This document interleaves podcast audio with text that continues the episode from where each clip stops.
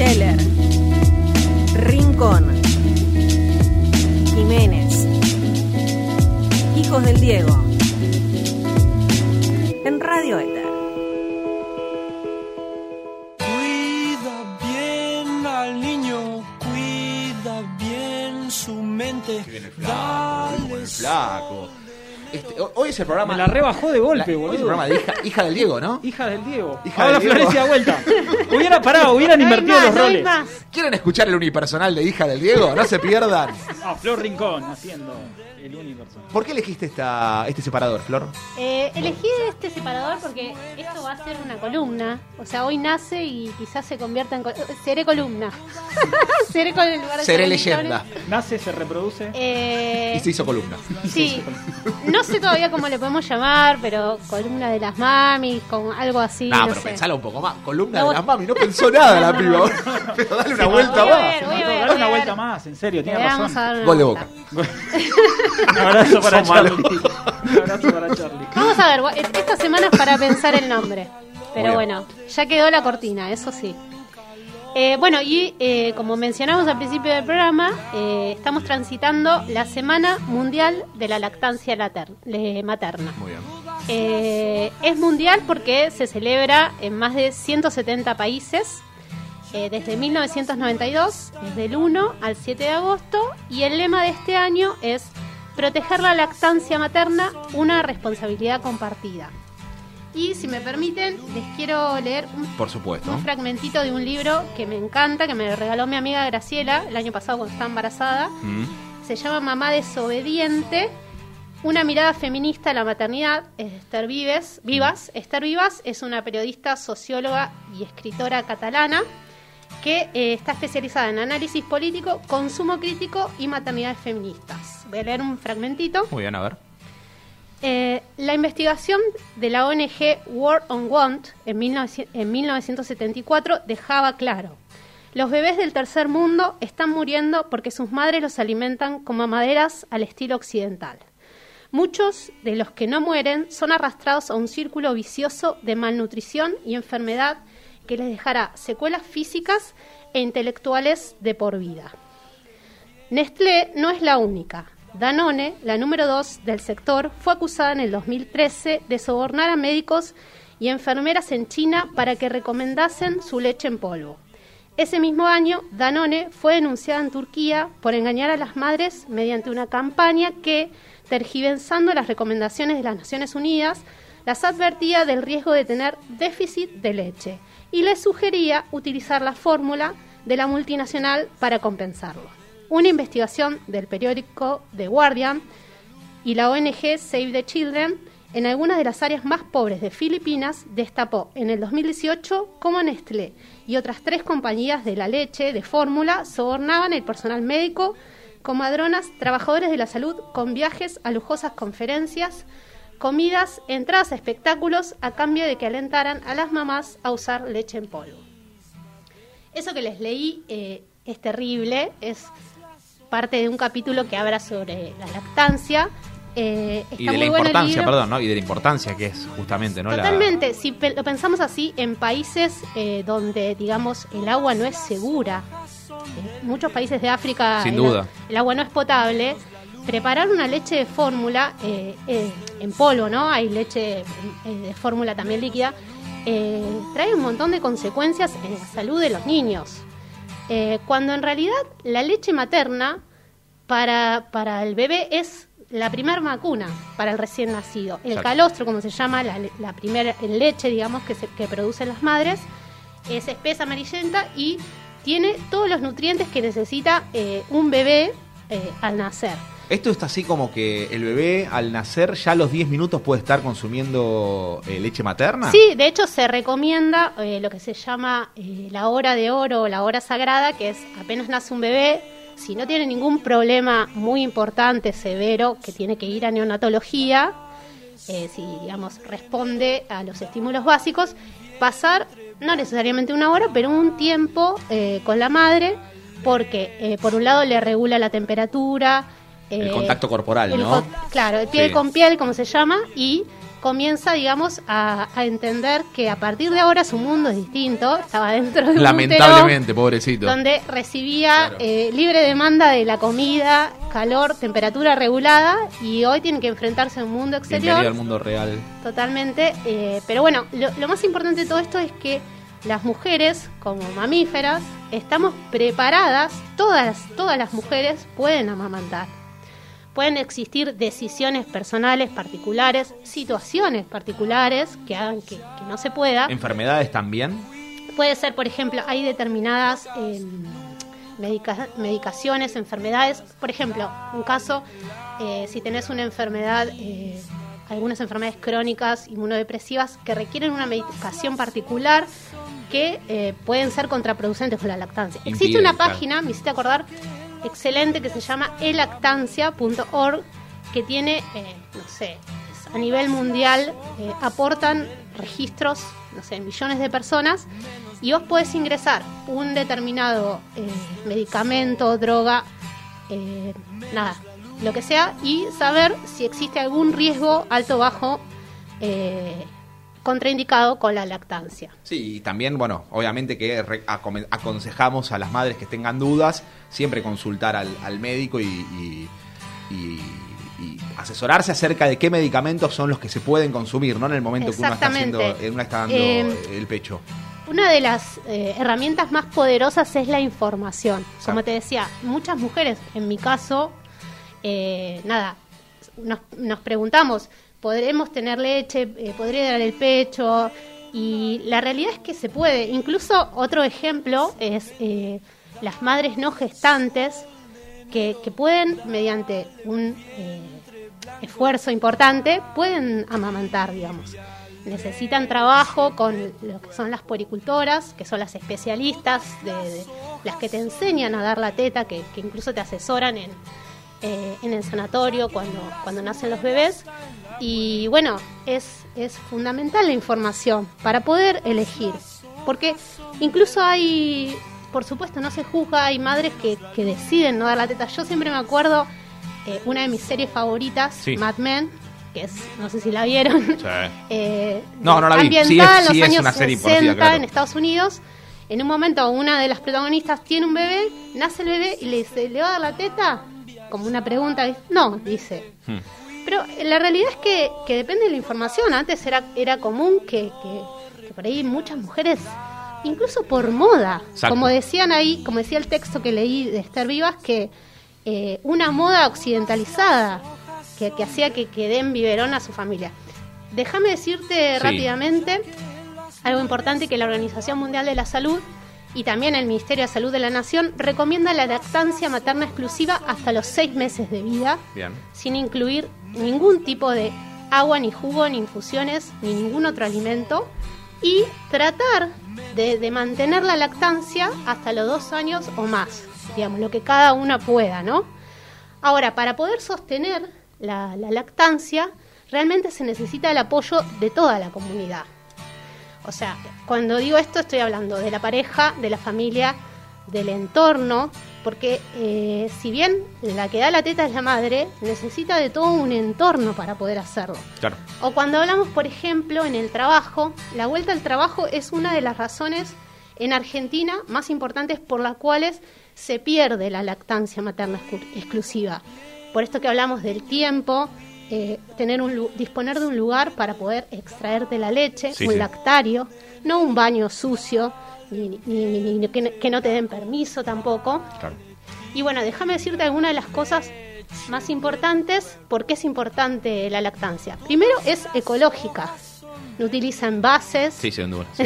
claro, exacto, sí. Es real. Eh, es eh, bueno eh, costo es eh, costo efectiva no gratis pero que prácticamente no, no requiere eh, gasto de ningún tipo es soberana porque la produce la misma La misma persona, sí. y fortalece los vínculos justamente con eh, la madre y el bebé Sin duda. Bueno, eh, en Argentina por suerte tenemos eh, la ley de la lactancia materna, la ley de los mil días, pero bueno, como decíamos, es importante fortalecer las políticas públicas que este, hagan de la lactancia eh, algo compartido. Bueno, y relacionado con este tema, pero no es de este tema, encontré en Instagram algo muy lindo, un proyecto muy lindo, Sí. que ahora vamos a tener la posibilidad de hablar con ella. Se llama Sembrando Mimos, el proyecto, y vamos a hablar con Macarena González, que es una de las creadoras del proyecto. Macarena, ¿cómo estás? Buenas noches acá, Patricio, Flor, Hernán, nos estuviste escuchando, muy buenas noches. Hola, ¿qué tal? ¿Cómo estás? Sí, sí, sí. No, no, no sé si me habrán escuchado a mí dándole órdenes a mi hijo, espero que no. No, no, para nada, para nada. Este, bueno, la verdad que bueno, Flor nos hizo acá una intro eh, del tema, súper completo. eh, estamos este, un poco induciendo el tema y, y- y te queríamos llamar a vos acerca de, de- una de las creadoras, obviamente, de la Fundación Sembrando Mimos. Quería que nos cuentes un poco cómo, cómo nació, cómo se te ocurrió todo esto. Bien, primero te cuento que no somos fundación ni ONG, ni ONG, somos un grupo de amigas que preparamos bolsas maternales. Y está bueno aclararlo porque eso significa que no dependemos de nadie ni nadie nos da ayuda económica. Eh, somos amigas que creamos Sembrando Mimos a partir de que todas decidimos no ser más mamás, quedarnos con los hijos que tenemos y las hijas, y eh, eh, la bolsa comunitaria de las cinco amigas que iba corriendo de hijo a hijo, eh, decir, "Uy, ¿qué hacemos ahora? y que preparamos bolsitos y bueno, a partir de ahí arrancó hace dos años y pico más o menos, teniendo también en cuenta que ya no, bueno, que había desaparecido Cunita y, nos parecía que era un proyecto lindo como para arrancar primero con, con las amistades y esas cosas, empezamos publicando en Facebook que necesitábamos para preparar cada bolso y empezaron las donaciones. La primera fue de 23 bolsos, llegamos a armar en la primera vuelta y dijimos, uy, ¿dónde los ponemos? ¿Dónde los ponemos? Bueno, después obviamente no hubo, el problema no fue dónde llevar los bolsos, ¿no? Y lamentablemente, porque es lo que eh, hoy por hoy la demanda es mucha. Siempre Porque a los. medida que sí, se va sí. haciendo conocido el proyecto, es mucha, son más las donaciones, pero también es mayor la demanda, obviamente.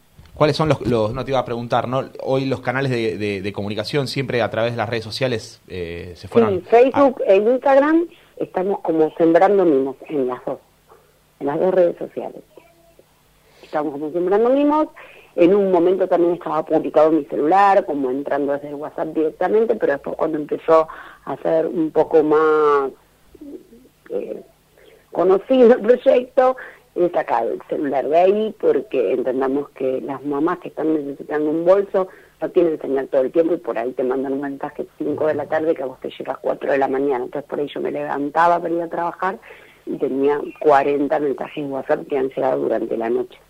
Así que por esa cuestión decidimos manejarnos solo con las redes sociales y cuando ya eh, arreglamos con una mamá para entregarle el bolso, hacemos el pase de celular. Buenas noches, Maca, te habla Flor. Eh, ¿Cómo te- andás, Flor? Bien. Flor que ha dado cosas a Sembrando Mimos. Sí, así fue como las conocí, digamos, a través de las redes. sí, sí, sí, sí.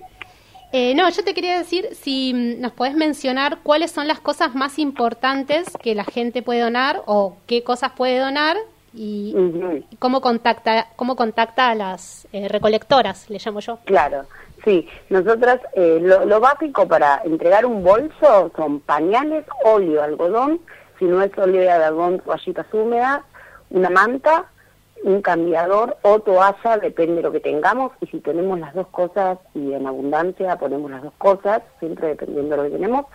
Eh, ropa de recién nacido, no pueden faltar dos gorritos y soquetes, y la verdad es que lo cargamos bien de ropa al bolso, tratamos de, incluso si tenemos bastante ropa, les damos otra bolsita con ropa. Eh, y después también apósitos posparto, eh, eh, protectores mamarios, fajas posparto, todo lo que, lo que sea para el momento del nacimiento, se suma al bolso, algún peluche, si tenemos mamaderas y chupetes también, que por ahí no está bien visto, ¿no? que en el momento del nacimiento uno ponga eso en un bolso, pero tenemos que entender que tenemos contacto con la mamá en ese momento la mamadera la puede usar más adelante y quizás no la puede comprar. Entonces, por eso son cosas que si las tenemos, las ponemos. Eh, hay mamás que se les dado hasta saca leche, eh, bueno, y después cunas y todas esas cosas, en su momento recibíamos por un tema de espacio, dejamos de recibir y conectamos directamente con las mamás que necesitan o a unos hogares con los que estamos en contacto. Eh, porque nos ofrecen cunas, eh, cochecitos, nos ofrecen mesa para comer, eh, y también es mucha la demanda de eso. Entonces, bueno, nos asesoramos un poco y dijimos, entrémonos en los bolsos porque si no el proyecto no lo podemos continuar. Imagínate somos cinco amigas, de las cuales todas trabajamos todo el día y sumadas a nuestra familia. Totalmente.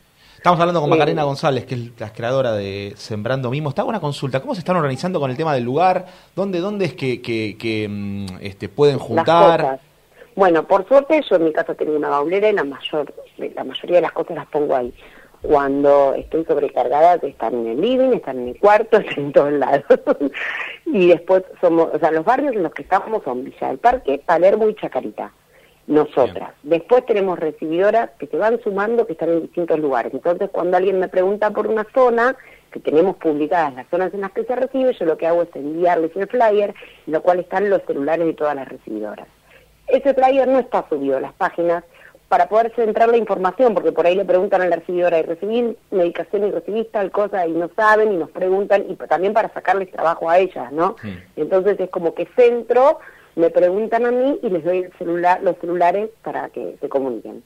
Y algo importante y recontra lindo que tengo para contarles es que Sembrando Mimos sembró, porque se abrieron como nuevas agrupaciones más Mirá. en este momento. Y están, bueno, eh, no, son, eh, no, no Capital Federal, justamente en otras zonas que se necesitan.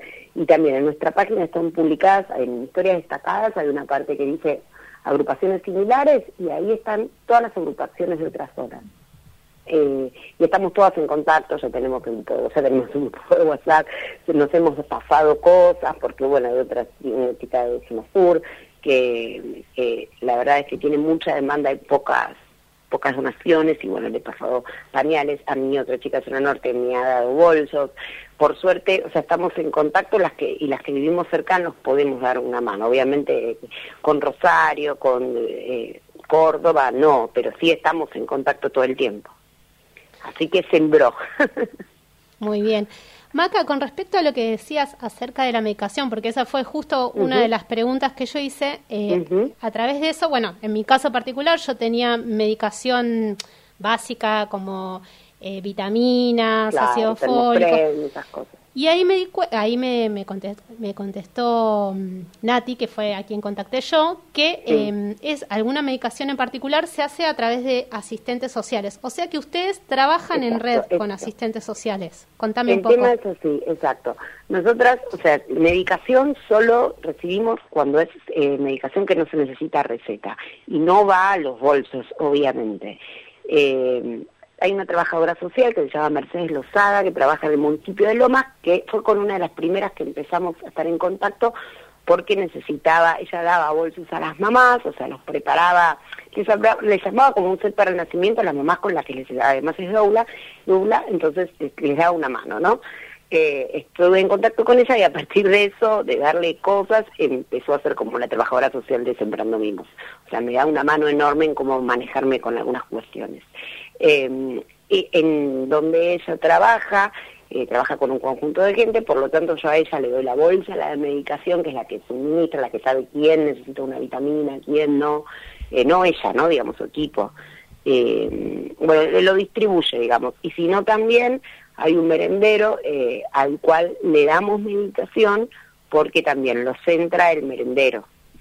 Pero nunca se las damos en mano a las mamás porque no sabemos, o sea, eh, no, no, no se debe aparte, salvo que sea una crema, ¿no? Algo, qué sé yo, una crema de caléndula, que no es medicación sí, Mm. el hipogloss también, lo ponemos en el bolso, cosas que sabemos que, que, que nada, no, pero no un termofren, por ejemplo. Claro, obvio. Está bien. Eh, bueno, Maca, mientras te vamos agradeciendo haber salido un, un ratito en Hijos del Diego y, y completarnos ¿no? con esto que la verdad que es tan interesante y tan útil y tan necesario ¿no? Eh, eh, para todos. Quería que por favor digas las redes, así nosotros también podemos subir y hacerles un poco de, de movimiento a través de nuestra red Buenísimo. social, ¿te parece? Dale, estamos como arroba sembrando mimos, en, tanto en Facebook como en Instagram, en, en esas dos redes sociales. Perfecto, Maca. Muchas gracias. La verdad, bueno, No, por este, favor. felicitarte también por, por la movida, ¿no? Porque es súper importante. Sostenerlo en el tiempo, además. Exacto. Sí, sí, sí, es, es que para mí eso es lo más importante, lo que es cuando más puede dar una mano, cuando lo sostenes en el tiempo, porque a corto plazo todos podemos hacer cosas, y está bueno también, pero es un compromiso social que se decide adoptar y eso es significa no hacerlo en los tiempos libres, significa hacerlo todos los días. Exactamente. Eh, porque a veces sucede eso, es tipo, ay, esto me distrae, esto me gusta, ayudar a las mamis, ay, qué lindo. No, la verdad que hay días que yo no tengo ganas de armar bolsas, estoy cansada. Hay días que estoy cansada eh, de, de- de la vida cotidiana de cada uno y cada una, ¿no? Eh, y pero es un compromiso que uno adoptó y está buenísimo porque aparte hay una mamá que está por parir que está esperando que te lo des, ¿me entendés? Y con frente a eso, o sea, el tiempo se, se corta, eh, está por parir. Sí, obvio. Muchísimas gracias. Bueno, Macarena de Sembrando Mimos, te Mimos. agradecemos mucho. Mimo. No, por Mimos. favor. Este, te mandamos un beso y te agradecemos por la charla. No, por favor, a ustedes gracias. ¿eh? Un beso, hasta Un luego. abrazo. Qué, qué copada, ¿no? Muy buena. Sí, Muy buena, la verdad. este, Y Perdón, eh, Sí. me quedo con el final, ¿no? Que no, no, no pude escuchar toda la charla, pero digo esta cosa del compromiso que marca, de saber que no todos los días son iguales para todos, con todas las cosas, el día a día que tenemos y demás, estar llevando adelante esta ONG para, para ayudar a, a la otra, en este caso, ¿no? A, la- a las mamás que, que la verdad es que realmente lo necesitan. Pero justamente lo que te moviliza para mí es el hecho de que saber que hay alguien que está esperando eso que vos Claro. estás haciendo. Tal cual. Y, y la satisfacción también, ¿no? De, de, de, de- de ayudar este, sostenidamente, de crear una red que va creciendo. O sea, yo imagínate, yo vi en Instagram, porque alguien publicó, y, auto- y creo que, no sé, eh, ese día escribí y ese día me contestaron, porque Claro. las cosas que, que... Y al otro día las vinieron a buscar o las alcancé. eh, y se puede ayudar de distintas maneras, porque puede que vos, Hernán, no tengas eh, material de este tipo, porque, Sí. digamos, no, no tenés hijos, pero puedes ayudar de otra manera. Puedes recolectar, llevar, traer, contactar a alguien. Por ejemplo, la chica con la que yo contacté, que es la de Almagro, este, decía, yo tengo, ella es abogada, tiene un, conoce un proveedor de barbijos, bueno, consigue barbijos. Los barbijos hoy son fundamentales, cual. para un bolso. Sí, sí. Entonces, eh, o, o digamos, querés ayudar, no sé, haciendo, comprando algo y donándolo, también. Y lo puedes hacer una vez o lo puedes hacer siempre. Tu ayuda sirve. Y, y eso es lo que tiene que quedar, digamos. Siempre de algún lado se puede ayudar. No hace falta que sea donando. Puede ser las manos que trasladen, que hagan cosas. Sí. Este, pero es importante. eh, Empatía por el otro, digo, sí, empatía por el otro siempre. estas cosas porque así como hay. En este caso, una Macarena que hace lo que hace, hay millones de personas que, que hacen esto y, y- y concientizarte de que todo lo que vos tengas en tu casa, si no lo uses, hay que donarlo. La ropa que no uses, que en general es el 80% de la ropa que tenés, porque uno siempre se pone nada, de lo que tiene siempre se pone lo mismo, hay que donarlo y hay que, ¿entendés? Hay gente que siempre va a necesitar algo que vos tenés y no lo uses. Que circule, que circule todo el tiempo. Tal cual, tal cual, por eso. Pero bueno, me encantó. Muy buena charla, la verdad, muy Bueno, buena. vamos a tener más, ¿no, Flor, de esto? Sí, eh, o sea, pensando, se nos ocurrió entre todos que, que sería lindo tratar de tener una vez al mes o con la frecuencia que, que sea estos tipos de proyectos eh, para, digamos, acercarlos, difundirlos y compartirlos. Me encantó. Irán No. apareciendo.